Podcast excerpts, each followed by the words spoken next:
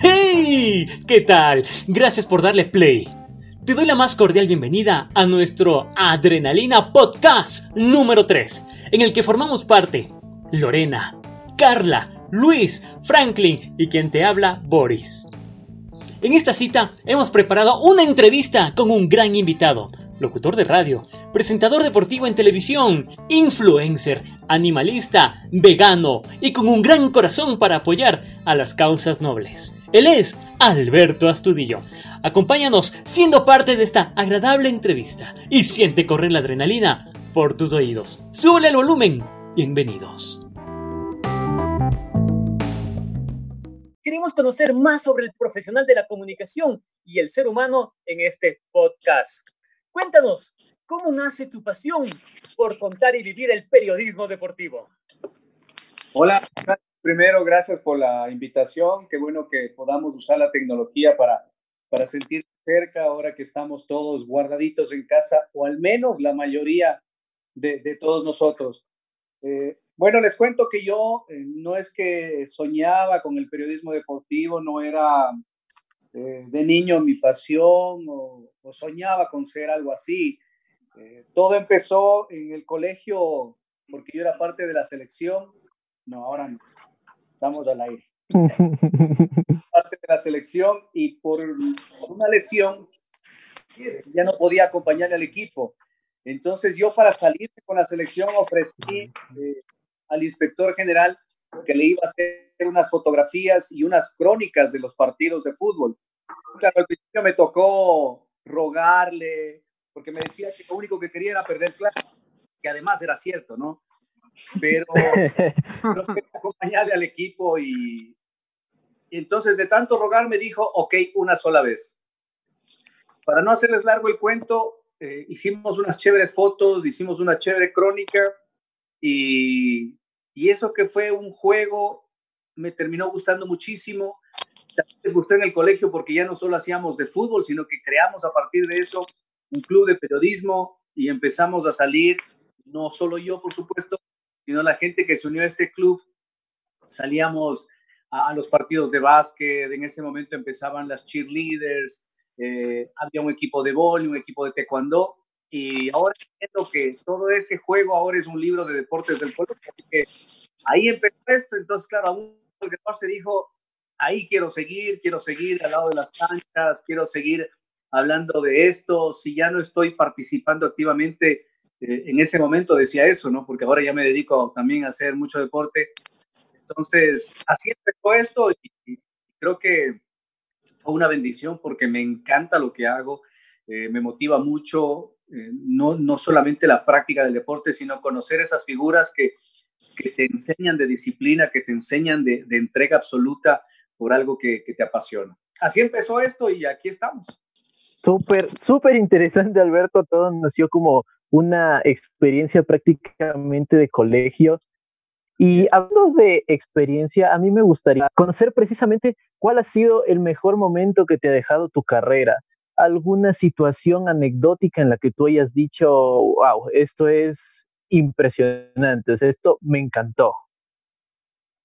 A ver, yo creo que hay varios momentos, eh, a, veces, a veces no son eh, tan grandes como, como decirte, estuve en el Mundial, estuve en unos Juegos Olímpicos, en unos Juegos Panamericanos, no es, no es el hecho de que es un evento grande, a veces es un momento especial, de una circunstancia especial, eh, yo siempre llevo marcado una entrevista que le hice a Jefferson Pérez en, Cuenca, en la que nos dio una lección de vida prácticamente de, de dónde viene él y a, dónde había llegado.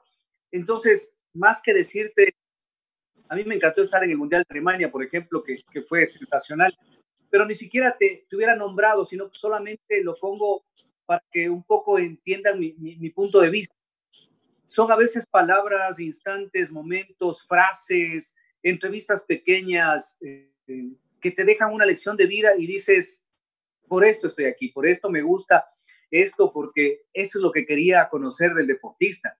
Entonces, ya te digo, esa, esa charla, entrevista, empezó siendo entrevista y terminó siendo una charla de amigos con, con Jefferson Pérez, me cambió la vida. El momento en que pude conocer a uno de mis referentes, a uno de mis ídolos, por, por todo lo que había leído, había escuchado de él. Cuando conversé con Iván Vallejo, por ejemplo, eh, yo había visto el Cotopaxi muchísimas veces desde la carretera, muchísimas veces, y, pero ni siquiera se me había ocurrido o había tenido la sensación de subir, porque yo decía, es para mí. Pero cuando hablé con él, él me, me puso algo en, en, la cabeza, en el corazón, que dije, eh, quiero estar ahí.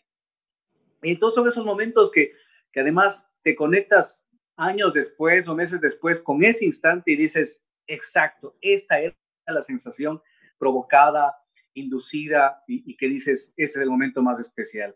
Entonces, hay eventos, hay circunstancias, hay instantes, a veces incluso, yo, yo recuerdo un partido, un partido de una final intercolegial, donde estaba el Chachita de la Cruz, y marcó un golazo de tiro libre y yo eh, estaba en las gradas. Y después verlo años después eh, en, en, el fútbol profesional y volver a ver un gol similar y tener el recuerdo fresco de decir, yo le vi marcar. El recuerdo. Y ahora es un jugador profesional, ese es un instante que te marca por siempre. Y, y, para que veas que no es, no es el mundial, no es los Juegos Olímpicos, sino son esos instantes que te marcan la vida, un entrenamiento de un atleta que seguramente se codió con el mejor velocista del mundo. Ese, ese es el mejor momento y que aprendiste muchísimo como persona y como periodista. Claro, más que eventos serían experiencias personales, experiencias de vida. Experiencias de vida, exactamente. Palabras que, que te dejan estos deportistas y que dices, es lo que me gusta, eso es lo que pretendo contarle a la gente y ojalá que se, que se contagie, ¿no? que sienta exactamente lo mismo que sentí yo. Bueno, ahora yo, Alberto, te quiero hacer una pregunta porque a, aparte que tienes un lindo perrito que te está acompañando en este momento es y la, ese cariño, ¿es perrita? Es la abuelita, sí. Oh, ese cariño, o sea, que tú sientes por los animales. Entonces nosotros quisiéramos conocer cuáles han sido tus proyectos para ayudarles y cómo te gustaría que las personas apoyen esta iniciativa de cuidado y protección animal. A ver, este, el tema de, de los animales de mi vida empieza muchísimo antes que yo tenga uso de razón, incluso porque eh, siempre viví rodeado de animales. Eh, mis abuelos tuvieron una hacienda eh, con muchos animales de granja, con muchos animales silvestres, incluso porque en el sitio donde estábamos y en la época en la que vivíamos, era muy fácil que tú camines de la casa de hacienda hacia el interior de la hacienda y era muy fácil, esta palabra fácil quiero que la entiendan bastante bien, era muy fácil to, toparte con una guanta, toparte con un armadillo, toparte incluso con tigrillos, gatos de monte, y, los veías a diario, los veías constantemente, con culebras incluso. Entonces, eh, el abuelo que yo tuve era una persona que siempre te, te enseñaba, te hablaba de los animales. Y claro, la primera reacción que uno tiene ante un animal silvestre, un animal salvaje, entre comillas, es eh, tratar de ponerte a la defensiva y como cuidarte. Y, y él te decía, tranquilo, no, no, no pasa nada. Él está en su camino y nosotros en el nuestro. Así crecí yo. Y también el mismo afecto, respeto, consideración con los, con los animales de compañía, con la fauna urbana. Entonces, mis abuelos tenían muchísimos perros, era una hacienda grande, y, verles cómo mi abuela les cuidaba, cómo les alimentaba, cómo, cómo era una, una verdadera fiesta el momento de darles comer a, a, las gallinas, a los perros, a los caballos. Cuando mi abuelo nos llevaba a bañarles a los caballos en el río, eh, esa, esa, magia que mi abuelo tenía con los animales, eh, por supuesto a nosotros nos contagió. Entonces, desde siempre he tenido esa empatía con, con los animales. Y más, claro, cuando te das cuenta que, que, que, empiezas a ponerles voz a los animales y a esta lucha, eh, no porque ames a los animales, porque eso no le puedes exigir a nadie, sino más bien que tengas respeto por la vida, como luzca, grande, pequeña, peluda, eh, inmensa, con garras, con dientes, eh, con un cuello largo, con colmillos de marfil, lo que sea, pero que tengas ese respeto. Y cuando te das cuenta que puede ser la voz de esos animales, dices, ok, hay que hacerlo y hay que empezar a hablar a la gente de manera distinta, ¿no? Para que, para que sientan un poco más de sensibilidad de lo que estamos haciendo, de lo que estamos viviendo, hoy incluso que estamos atravesando todo esto, yo, yo les decía a mis compañeros, eh, creo que es una lección de vida. Eh, lo que estamos viviendo es una lección de vida de cómo estamos aportando en el planeta. Y me parece que nos hemos equivocado muchísimo. Entonces, me he aprovechado de los medios de comunicación donde trabajo, de las redes sociales para, para tocar el tema, para poner el tema adelante y, saber que el perro no es sucio porque está en la calle, de basura, sino que es un perro maltratado, botado a la calle por alguien que sí es, responsable y que no ha cuidado de, de, la mejor manera a un ser vivo. Creo que eh, ese es el mejor mensaje que puedo dar. Te insisto en algo, después pedir a la gente que ame los animales, jamás esto te nace, esto tú lo sientes, pero sí lo, lo que podemos exigir es un poco de empatía, un poco de respeto, un poco de consideración con todo lo que te rodea, que es vida. Nada más. Sí, totalmente. hay que saber respetar a estos seres que en verdad no nos hacen nada y solo están en la naturaleza y ellos tienen todo el derecho de estar ahí. Exacto. Y estuvieron antes que nosotros. Totalmente. Ahora, Alberto, poniéndonos más en contexto sobre esta situación que estamos atravesando, fíjese que hay algunos equipos, como por ejemplo en Alemania, en donde los clubes poderosos están ayudando a los cuadros más pequeños. ¿Qué cree que podría ser el fútbol para aportar a los otros clubes y para aportar a la sociedad en esta situación? A ver, yo creo que eh, el fútbol ha sido seguramente el deporte que más dinero ha manejado, ha podido manejar y se han abusado pequeños grupos de esto, abusado entre comillas. Eh, hay eh, grupos poderosos que han hecho de equipos que sean más poderosos, muy millonarios y que generen una cantidad que a veces es hasta alarmante de recursos económicos. Bueno, si, es así y lo han sabido aprovechar y, han sabido eh, generar actividad deportiva que es importante, han sabido generar eh, una actividad social además que envuelve o que se deje envolver por el fútbol, está perfecto. Hoy en cambio, yo considero que, que el fútbol, que tiene una gran deuda con la sociedad, con el aficionado, con el hincha, con todo esto que ha generado, tiene una gran deuda, ¿no? No, no hay valor que pueda eh, devolverle lo que ha hecho un aficionado, lo que ha hecho un grupo de hinchas por su equipo. Hoy creo que la sociedad necesita precisamente de ese, de ese valor monetario y lo que están haciendo en, en Alemania con este, con este fondo que crearon, lo que hizo, por ejemplo, la selección alemana hoy en la mañana, o me parece que ayer en la noche donó 2.5 millones de euros para salvar al fútbol alemán.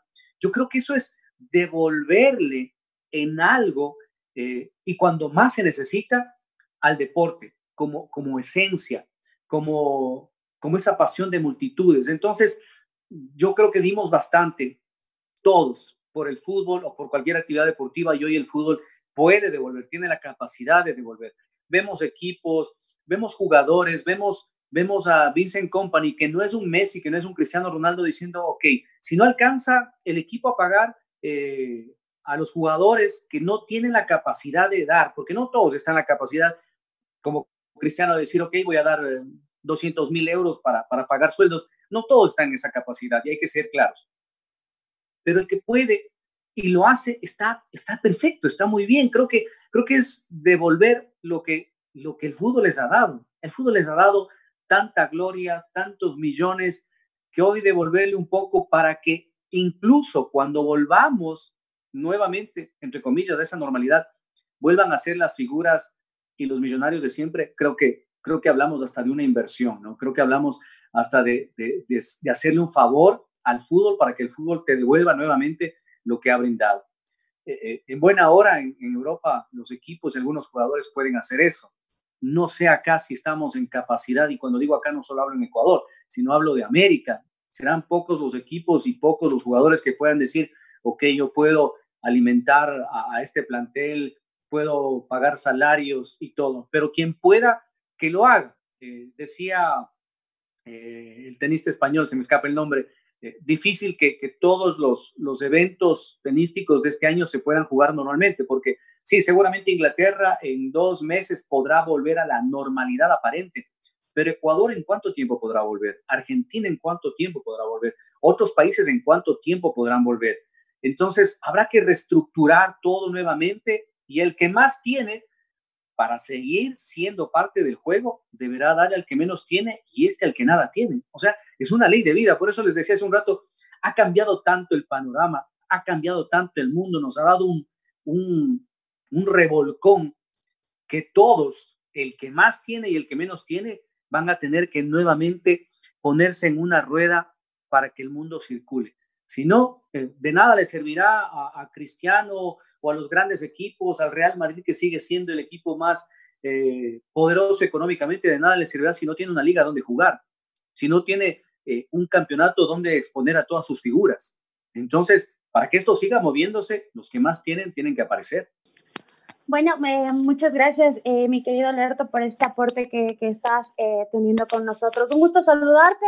te saluda Lorena Vilés. Eh, bueno, yo quisiera eh, saber un poquito, me voy a salir un poquito del contexto ya planeado, pero he estado mirando tus redes sociales y admiro mucho esa tenacidad tuya, ¿no? Que tienes un poco en el ser multifacético. He visto que estás en el ciclismo, en la natación, que vas y subes volcanes, pero también te vi bailando. Entonces, de todos estos deportes, de todos estos deportes, este, ¿cuál es el que más te apasiona? Cuéntame un poquito cómo sucedió esto del baile, que por supuesto estaba viendo por ahí unos videos y me pareció súper chévere. Ya sé. Gracias, Lore. A ver, este, yo creo que esta actividad que hago, el periodismo deportivo, eh, no podría ser la misma si yo no tuviera un contacto más cercano con las disciplinas y con los deportistas en cada entrevista siempre aprendía algo, siempre me, emocionaba algo. Como te dije hace un momento, les decía hace un momento, hablar con Iván Vallejo, que te cuente dos anécdotas de dos minutos cada una, te puede cambiar la vida. Entonces, siempre me quedaba con esa sensación de qué chévere sería hacerlo, qué chévere sería probarlo. Entonces, un día decidí y decidimos con el equipo de trabajo en Teleamazonas hacer unas notas llamaban Viviendo el Deporte. La idea era que yo como reportero hacía en un día una disciplina deportiva, entrenaba con el atleta, entrenaba con el boxeador, entrenaba con el piloto. no, no haga bulla.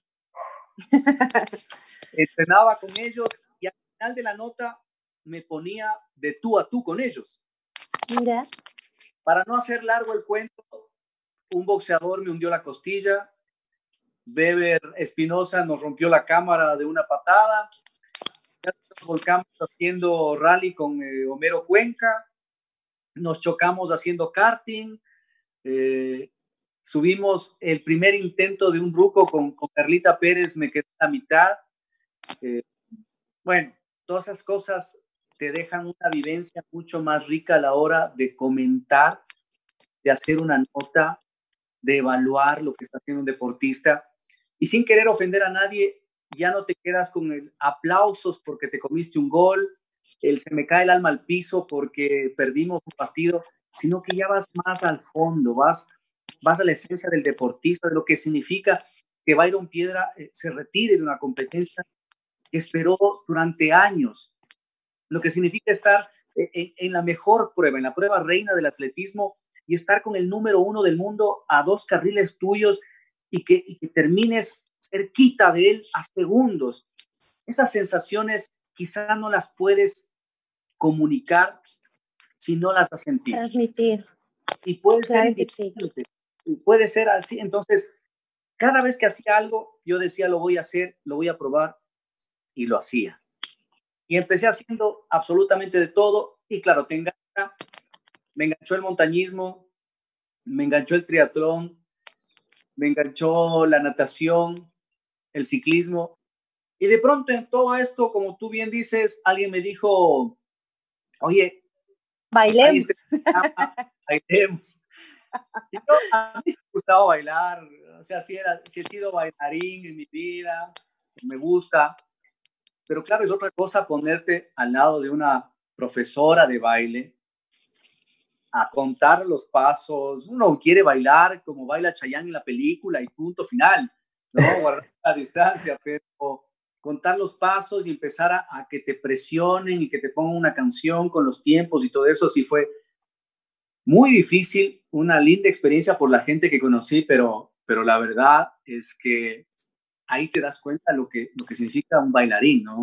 Uno a veces le ve al artista y los bailarines, bien o mal, salga bien, ni ni siquiera te percatas de ellos, pero cuando estás en un programa así y te das cuenta lo tenaz que es preparar una coreografía. Y ellos te dicen que preparan como 5, 6, 7, 8, 9 para un concierto. Es impresionante. Entonces, solo ahí te puedo decir eh, que los bailarines tienen un fisicazo, que, que son absolutamente máquinas porque hacen un trabajo impresionante para, para brindarse como se brindan en el escenario. Entonces, fue una linda experiencia. No lo volvería a hacer. Creo que una sola. Pero hermoso. Pero todo esto que les cuento ha servido para, para hoy poder, en algún momento, cuando hablamos del baile deportivo, cuando veo a las que internacionales, saber de lo que estamos hablando y ser más precisos y humanos con ellos también. Perfecto. Albertico, al que madruga, la parola lo ayuda. Exacto. Felicidades por tus 25 años al aire, que fue el mes anterior, ¿no? 8 de marzo, si no estoy mal. El 8 de marzo, sí, el 8 de marzo. Tú también nos has acompañado durante mucho tiempo en el programa, así que eres un parolero más. Y, sí. Hemos estado ahí también pendientes y también sabemos de tu noble corazón por las causas justas de ayudar a los menos favorecidos. En mi caso, eh, valga la oportunidad para agradecerte eh, cuando me ayudaste con mi tesis, con los niños de Guaitacama, en la guardería de los angelitos de allá también. Entonces, nos sirvió bastante las botas de un, no me acuerdo qué jugador fue el que le autografiamos todo el, todos los jugadores de la selección, que nos sirvió bastante para tener pintura y varios artículos para cambiarle la cara a esa guardería. Muchísimas gracias en esta ocasión. Queremos saber cómo distribuyes tu tiempo entre el trabajo de la radio, la televisión, el deporte y la labor social. Bueno, ahora está más fácil, ¿no? no hay radio. A ver, yo creo que todo es cuestión de organizarse. Eh, me he organizado bastante bien. Realmente la radio es bien temprano en la mañana, tú sabes. Luego en el canal eh, estoy más o menos hasta las 3 de la tarde, 3 y media, cuando el día no exige más. Hay días en que, por supuesto, se alarga, pero podemos estar 3 y media. Eh, almuerzo, descanso un poco en la tarde y en la noche, desde las 7 de la noche, entreno, dependiendo del día y de lo que diga el entrenador. Hacemos más o menos hasta las 9 y media, 10 de la noche, que volvemos a casa para, para descansar y preparar eh, el siguiente día. Esto de, de, lunes a de lunes a lunes. A lunes. Porque siempre se trabaja, ¿no? Eh, solamente los domingos un poco dejamos la actividad deportiva, eh, el, el entrenamiento es más bien una pausa activa, es más suave, más de caminata, de, ciclismo suave, pero, pero sí, todo es cuestión de organizarse. Creo que eh, no ha habido mejor cosa que, que poder ser parte de, de, los entrenamientos en las noches, en la Carolina, en la piscina del Batán, hacer bici. Eh, eh, ahora, por ejemplo, la bici estática, Tocó. buen tiempo, eh, tener tus cosas para hacer, estoy subiendo, bajando las gradas, mi mujer me hace eh, trapear la casa, también es ejercicio. Eh, que está oyendo, dice. Por las buenas. las actividades de casa exigen muchísimo, además. ¿ah? Entonces, creo que siempre estamos activos y la organización es la clave. Así que creo que hay tiempo suficiente al día para, para hacer todo lo que uno se propone. Perfecto. Solo se necesita organizar bien el tiempo en este caso, ¿no es cierto? Pero bueno, Albertico, muchísimas gracias. Antes de, antes de, de finalizar esto, hemos preparado una pequeña trivia. Nos hemos tomado el atrevimiento de poner a prueba al experto. y es, entonces, eh, tenemos ahí una ronda, unas cinco preguntitas, así, con eh, el tiempo justo. Están facilitas, sí. Así que vamos a ver si es que aciertos las 5 de 5, mi estimado Alberto. Y la primera pregunta dice así. ¿Quién fue el goleador del campeonato del año 2018? No me preguntes del campeonato porque ya no teníamos derechos del campeonato, así que. ya no vi. claro, pues. Nosotros tuvimos los derechos del campeonato hasta hace seis años atrás, pero del 2018, déjame ver si es que haciendo memoria. Ahí la memoria. ¿Quién fue? Máximo goleador. No me acuerdo. Una pista, Lucho. Te doy una pista, jugó en Universidad Católica. En Universidad Católica. Ah. Con treinta y pico de goles. Extranjero. Exactamente. No, no, no, Beto, es local. No, talento ecuatoriano. Exacto. Claro, John Jairo Cifuente. Vamos una. Hay con algunas dudas, pero vamos una. Bueno, verás. La siguiente pregunta es, ¿cuál es el primer campeón del fútbol ecuatoriano y en qué año quedó campeón? De 1950, el Patria. ¡Ay! Última palabra. Déjame hacer memoria. estuvo, estuvo cerquita el año. Sí, lo que pasa es que el campeonato nacional tuvo primero un campeonato regional, después fue campeonato nacional. Pero el primer campeón debe haber sido el ML. Sí. Éxito. ¡Bravo! Exacto. ¡Bravo! Muy bien. Vamos dos de dos, Carlita.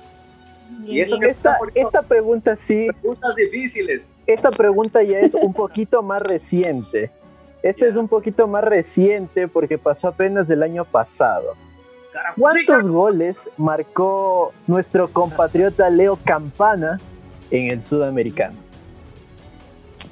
No te oí. ¿La cantidad de goles me dijiste? ¿Sí? Sí, ¿cuántos goles marcó Leo Campana en el sudamericano del año pasado? él fue goleador, ¿no? Exactamente. Ocho goles. Un poquito menos. Un poquito menos, siete. Un poquito menos. Oh, ya perdí en esa. ¿Cuántos fueron? Uno, fueron seis goles de Leonardo Campana para convertirse en el goleador del sudamericano. Vamos por la próxima pregunta que dice, ¿cuál es el equipo que tiene más Copas Libertadores en América Latina? Uy.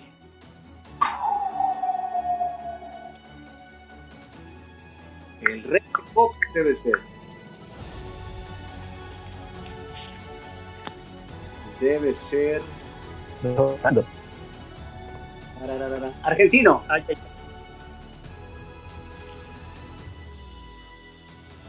Exacto, es un equipo argentino. Pero ¿cuál, mi estimado Alberto? Que no es River y no es Boca. Ni los Exactamente. es el Sí, bien. Pero, por supuesto, vamos de ahí.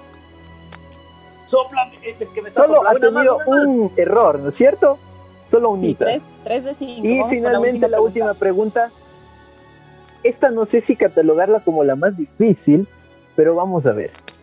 ¿En qué equipo juega el central ecuatoriano Javier Arreaga? Él está jugando en la ex Barcelona.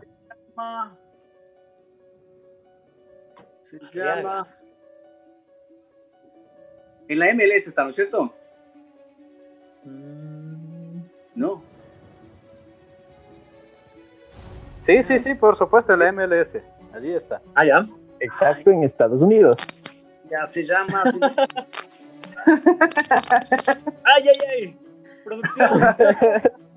Producción, ayúdenlo. Qué bárbaro. ¿Alguien,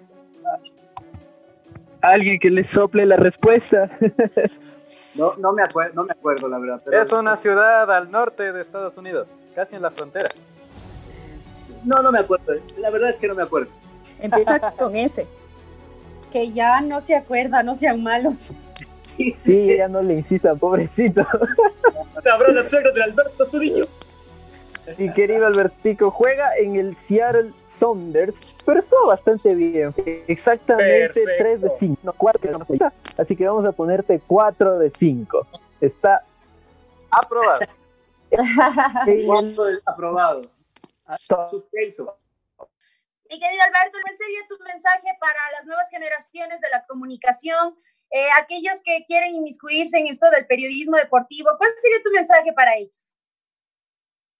Bueno, yo creo que lo más simple y de corazón que les puedo decir es que sean unos apasionados por la comunicación, que le den espacio a todas las disciplinas deportivas y se apasionen con cada una de ellas porque van a aprender muchísimo. Y sobre todas las cosas, esto es de aprender en el día a día, siempre vas a tener esa curiosidad de, seguir leyendo, de seguir aprendiendo, pero que sobre todas las cosas tengan eh, mucha empatía con cada uno de los deportistas, con cada uno de sus entrevistados, con cada persona que conozcan. Yo creo que de todos ellos, si es que tienes empatía, si estás muy claro, si estás abierto, vas a tener un enriquecimiento absoluto y único. Apasionense por esto de la comunicación, que es lo más maravilloso que, podemos, que podemos tener. Ojo que desde muy pequeños eh, la comunicación es, es importante en el núcleo familiar, en el núcleo social, y, nosotros más todavía. Así que yo creo que quien sabe comunicar eh, sabe vivir bien. Así que apasiones en, en lo que hacen en cada disciplina, no solo con una, no solo con un deportista, sino con todo esto maravilloso que nos rodea. Agradecido por tu tiempo, Alberto. Hoy hemos conocido un gran ser humano dentro de su faceta de periodista deportivo que no solo cuenta, sino que vive al máximo y disfruta la adrenalina, al igual que nosotros. Muchísimas gracias por tu tiempo, querido Alberto Astudillo, y esperamos poder tenerte muy pronto en nuestra cabina en Radio Gol FM y siendo parte de nuestras aventuras. Un fuerte abrazo de gol y será hasta la próxima. ¿Cómo te encontramos en redes sociales? Arroba Abastudillo. Un abrazo, muchachos. Gracias por todo y a darle con todo. Que de esta salimos juntos. Perfecto. Nos hemos quedado totalmente asombrados sobre la experiencia de vida de este gran personaje lo puedes ver todas las mañanas en tu televisión o escucharla en la radio y seguirle en sus redes sociales. Él es Alberto Astudillo. Un gusto, hermano. Como siempre, muchísimas gracias por tomarte tu tiempo y haber compartido con nosotros en este Adrenalina Podcast número 3, en nombre de Franklin, Carlita, Lorena, Lucho y quien te habla, Boris San Martín. Será hasta la próxima. Recuerda seguirnos en nuestras redes sociales, arroba Adrenalina en Facebook e Instagram y nuestro link en Spotify. También nos escuchas las veces que quieres, donde tú te encuentres, mañana, tarde, noche, en cualquier parte del mundo. Somos Adrenalina Podcast.